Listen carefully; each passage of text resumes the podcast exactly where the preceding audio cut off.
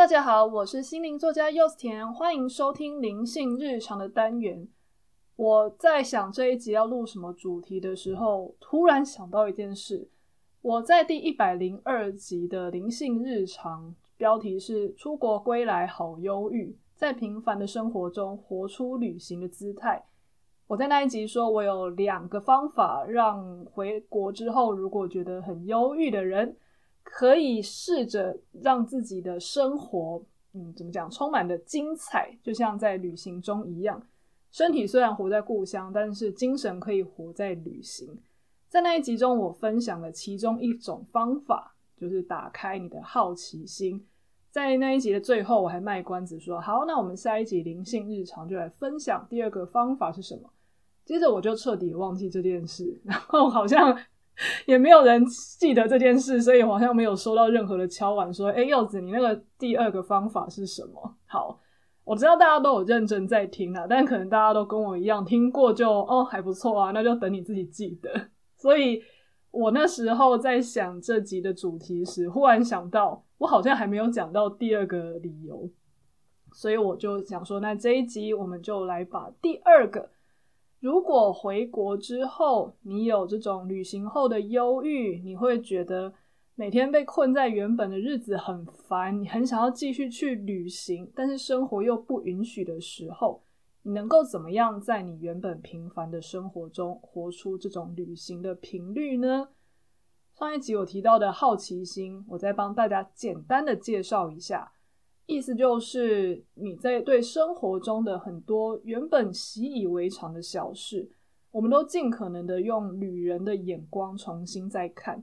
比方说啊，嗯，像我住的地方离大湖公园很近，大湖公园真的很漂亮，它有很大片的草皮，也有在湖光山色，在捷运绕过的时候都非常漂亮。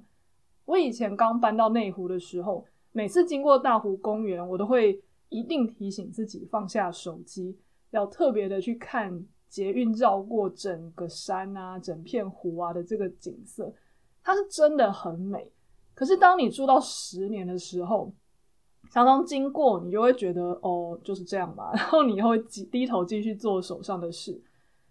那可是大湖公园对于大部分的人来说，并不是一个这么方便抵达的地方，甚至外国人可能都还会想说要来大湖公园这边青山啊、清水啊。我在爬大湖公园附近的大沟溪的时候，也真的蛮常看到外国人来来去去的。对他们来说，要来内湖就已经不太方便了，更何况要再爬里面的山。可是对我而言，这些明明就是唾手可得的美美景。我却觉得理所当然的话，这样不是太可惜了吗？所以开始对住家附近就能抵达的山啊、水啊、店家啊，都抱持着好奇心，像是一个外地人的眼光，重新看这个地方的时候，我突然发现，天哪，我住的地方实在宝藏很多诶，超多东西可以挖的。所以最近大家如果有在看我的 IG 或是我的个人脸书，就会发现我平常真的。很常在天气好的时候，可能就跑去爬附近的步道啊，又或者是去踩一个从来没有发现的店家，用这种充满好奇心的频率去过新的生活，就会把原本看起来很平凡的日子一样过得像旅行一样精彩。那第二个方法呢，我要分享的就是友善。刚刚说的好奇心啊，比较像是一种。我们要用全新的眼光去看事情，但是友善其实也算是另外一种让自己旅行的时候很开心的心法。那为什么我在国外的时候会感觉好像哎，好像充满了快乐，每天都容光焕发？我自己回溯一下，我在旅行的时候跟平常有什么不一样呢？最大的不同就是我对当地人跟当地人对我。都会很友善，是相较于我在自己的故乡台北，我对台北人跟台北人对我是完全不同的姿态。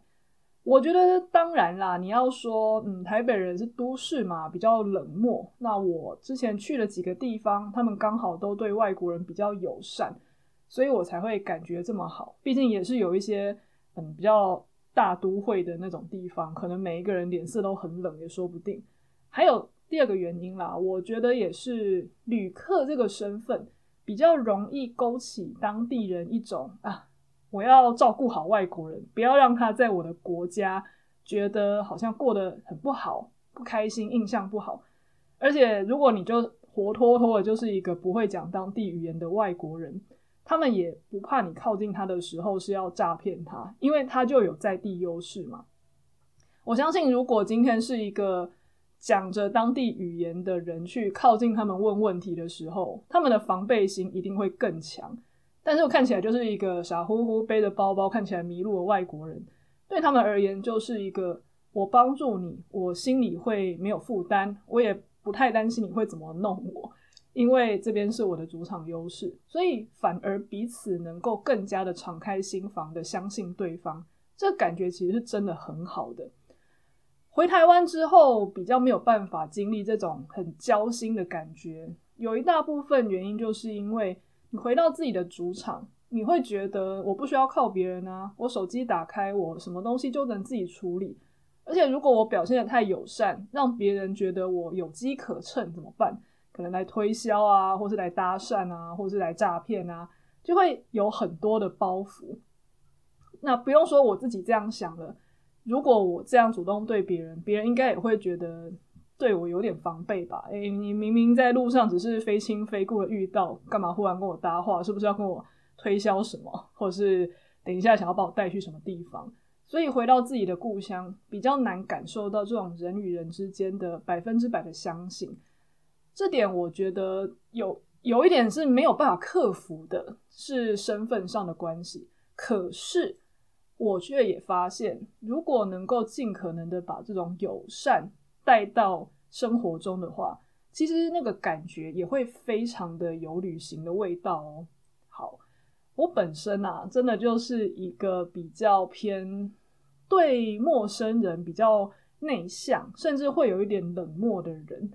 可是因为我想要在我自己的土地上活得像旅行人的这一种频率。所以我就告诉自己说，如果我今天出门，我去一些地方践行啊，又或者是我去一些新的店面啊，我把自己当成是一个旅客的时候，我会用什么样的心态对于那一些国外的人？那我就用什么样的态度去对台湾的人？而这样子的方法，也让我在很多次的经验里面都有意想不到的收获。前阵子我去参观了细致的拱北殿，它是一个在山上拜吕洞宾的庙宇。那个地方最有名的其实是枫叶啦，但当时我去的时候还没有枫叶，所以也没关系，我就一个人在那边绕一绕，前面拜过以后，也到后山去拍。原本在这样子的地方，我可能就是一个人低着头来来去去，好像害怕给人家添麻烦，跟害怕接触吧。但是当时我在参拜的时候，我遇到一个现场的工作人员，我那时候也不知道为什么，我就只是想说，嗯，遇看到人就不要回避目光，你就是友善的对他微笑好了。我那时候对那个工作人员微笑的时候啊，他就。突然跟我回了一个微笑之后，就跟我说：“哎，你刚刚啊，是不是有参拜上面那个可以钻进去的小洞穴？”我说：“哦，对啊，其实它上面在嗯，怎么讲？它的正殿后方啊，有一个天然的洞穴。那那个洞穴上面有八仙的神像之外，这个神像的旁边还有一个大概要低头弯腰才能够进去的入口。”进去以后，你会经过一个很短的隧道，然后从另外一边出来。我当时是有钻啊，可是我也不知道那个隧道能干嘛，感觉就是从八仙的神像下方的小洞穴这样钻过去，可能是一种加持的感觉嘛。对我来说是这样。但是因为我对那一位工作人员主动微笑的时候，他就拦下我，跟我解释说：“哦，你下次啊，如果去参拜那个洞穴的话，我们通常是。”可以去绕一次或者是三次，他好像还有说五次吧，我有一点忘记那个数字。大家如果真的到现场，可以再问一下。然后他还提醒我说，你进去那个洞穴的时候呢，旁边不是有一个小窗吗？我说对对对，那个小窗，我当时没有注意到那个可以干嘛。他还告诉我说，你如果有什么样的心愿要祈求，你可以走进那一个小洞穴之后，对着那个窗口去对神明去许愿说：“哦，你有什么样的祈愿？”因为那个小窗口其实是最靠近吕洞宾的那个神像的位置，所以他们那时候开那个小洞，其实就是让我们在那个八仙的洞穴的正下方，然后最靠近神明的地方许愿。它的全文我有一点忘了，但大致是这样。哦，我当时听了就觉得，哦，原来是这样哦，很新鲜呢。因为如果是一个外地人经过的时候，可能只会觉得那个小洞很特别，但是也不知道能怎么样。可是你因为对着一个当地的工作人员，你没有回避目光，你有主动对他微笑，示出一点善意的时候，他会觉得，嗯，这边是我的主场，那我要善待你，所以他就告诉我这边的参拜方法。那我当然也是很高兴的，就感谢说，哦，我是第一次知道这个也好，那我下次知道这样参拜了。他也会觉得他帮助到人，那我也会觉得我知道一个其他人可能不知道的讯息，我也会觉得非常的有趣。又或者是类似这样的经验，我在平常的生活中也越来越多。好比说，我如果去一间我没有去过的店，那我觉得那间店的东西很好，或是那一间餐厅的氛围很好，我也会主动去跟那个老板称赞说：“诶，你们某某东西很好吃，诶。”或是诶，老板你们开多久啦？就一开始你可以用这种比较不会让别人。有距离感的问题去问，因为你如果一下就用一种太热切的方式跟老板讲话，那有些老板他们比较害羞。我确实也遇过一些老板会比较呃内敛，就可能只回答完你的问题就做自己的事。可是如果我发现这间店的频率很对我胃口，我可能就会先称赞他的料理，然后再问一些对他来说很好回答的问题，例如说开多久啦等等的。那我还最有印象的一次记忆，就是之前我在新店吧，我在地图上不小心找到了一间泰式料理店。那间泰式料理店实在太特别了，因为我们大部分的人想到泰式料理店，想到的都是像什么瓦城啊这种，可能你进去以后光鲜亮丽，然后里面就卖什么虾酱空心菜啊、月亮虾饼啊，墙上可能就有一些什么大象。然后布灵布灵的东西，这种泰式料理店，对吧？但是那一间泰式料理店呢，它基本上是一个家庭，就是一个一一楼的那种家庭改建的，所以在里面你还看得到他们家起居的客厅。那外面呢，他们可能就稍微外推出来，就有像是摊贩那样子的一些厨房啊，还有一些。嗯，备料的东西、啊，甚至他们加了很多杂物，其实都会堆在旁边的柜子上。你从一个很狭窄的通道进去之后，你转弯，他们会有一个室内的空间隔出来，摆了几张桌子跟椅子，那那边就是可以用餐的地方。我那时候一到现场，看到餐厅长这样的时候，我就是 心里就笑出来，觉得哇，也太 local 了吧，就觉得好像好像一秒出国的感觉。因为我自己有在泰国的清迈住一个月，所以我对于当地人吃的泰式料理跟台湾的泰式料理店吃的泰式料理有什么样的分别，大致上还有点概念。当地的泰国人平常吃的不会是什么月亮虾饼，因为这是台湾人发明的东西嘛。但是他们平常吃的东西可能会比较简单，比方说，我记得我在按摩学校上课的时候。有一个老师说，他们家是开面摊的，要不要有一天的中午，他就带他们家的面来给我们当午餐？我就说好啊。我印象中那个东西吃起来有一点介于河粉，跟有一点像咖喱面之类的东西，就是平常泰国人日常吃的东西。我去的那一间餐厅也差不多是这种概念，都是一些家常小吃。所以我那时候也是跟老板说：“哎，老板，那那那就来个炒河粉吧。”后来吃完那餐饭之后，我觉得诶蛮好吃的啊，这么 local 的店，心里觉得很好奇，感觉应该是有人是从泰国来的吧。我就问老板娘说：“诶，老板娘，你们是从有从泰国来的厨师吗？”他就说：“哦，对啊，我是泰国人啊。”那个老板娘年纪有点大了，我就说哦，是哦，那你平常做这些东西应该都跟平常在泰国做的一样吧？那你们平常有做那个冬阴功汤吗？就是呃泰式酸辣海鲜汤。